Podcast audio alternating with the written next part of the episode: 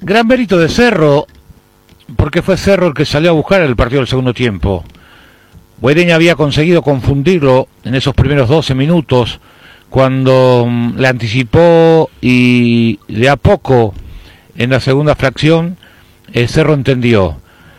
Chiqui lo respaldó a, a Martínez, eh, lo abrió un poquito a Carrizo, esperando que participara más en el armado, pero no lo encontró nunca.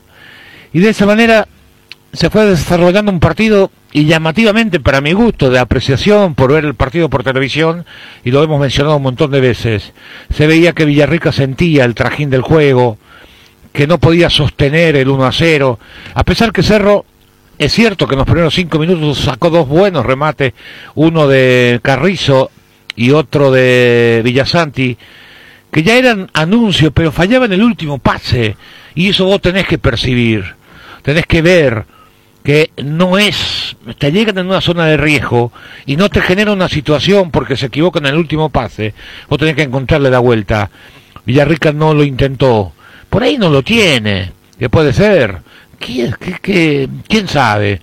Pero ya no pentía una contra, porque también es importante cuando te estás defendiendo meter una contra cada cinco, cada ocho, cada diez minutos, para pegarle un susto al rival, para decirle nosotros también te podemos marcar, y eso genera una preocupación y entonces se cuidan un poquito más para atacar.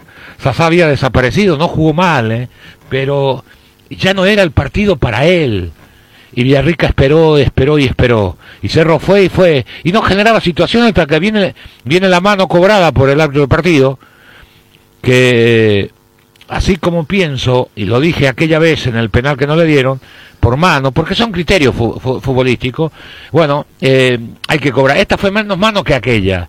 Para aquellos que dijeron que está bien que no lo cobren, espero que digan que este no debería ser cobrado. Pero en fin, son criterios y cada uno se adapta eh, y al temor de la de la queja. Pero cobró el árbitro del partido porque son árbitros diferentes. El otro era Aquino y este es Ver López. Pateó es pasado al segundo palo, se durmió Villarrica, desatención también del arquero de, parecía una pelota sin riesgo, sin reacción. Y recuerdo que hace 22 días aproximadamente le decíamos, no lo vemos bien a Don. Y tiene mucho que ver Don en el primer gol de Cerro, pero que Cerro ya había comenzado a, a, a generar merecimiento para llegar al empate. Y llega ese tanto del 1 a 1 eh, para el conjunto azulgrana. Y después, cuando Villarrica comienza a mover en los últimos 10 minutos, eh, su banco ya era tarde, Cerro ya asumió el papel de protagonista y después el 1 a 1 con más razón fue a buscar. Repito, no era un equipo que, que te generaba muchas situaciones claras, pero transmitía en el trámite del partido que esa chance podía tener. Después una falta, sí, bien cobrada, falta contra Aquino, que increíblemente Derlis López atrasa unos metros más de donde en verdad se produjo la falta.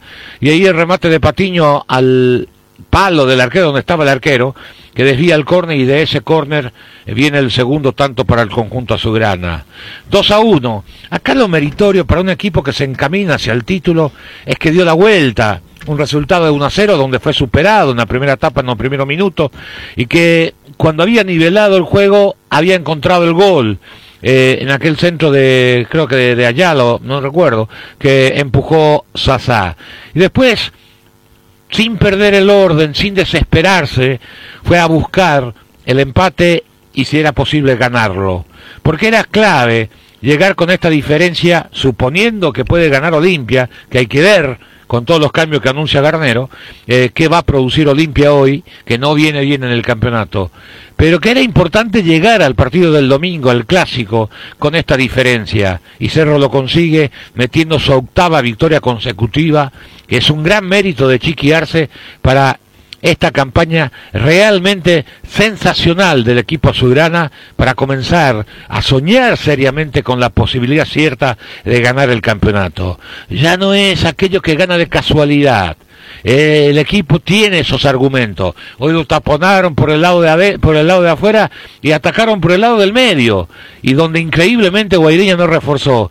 Por ahí no tiene el jugador, qué sé yo pero el partido te pedía que meta un tercero porque ya no contraatacás, entonces jugás con 10 y en eso Cerro lo aprovechó muy bien. Son recursos que le pertenecen al equipo puntero del campeonato y llega esta victoria tremendamente importante mirando el calendario de partido, mirando el juego del domingo, que pase lo que pase, va a seguir siendo puntero del campeonato, faltando después del domingo digo 15 fechas, 15 puntos a disputarse y donde Cerro se va a perfilar y se perfila como el ganador, eh, como el posible ganador de esto, con merecimientos propios. ¿Por qué? Porque tiene orden, porque sabe cómo atacar, no genera mucho, pero le alcanza para ir demoliendo a sus rivales en este, en este campañón post pandemia para el equipo de Chiquiarse. Ganó Cerro 2 a 1, por lo que vimos en el trámite general del partido, fue lo mejor,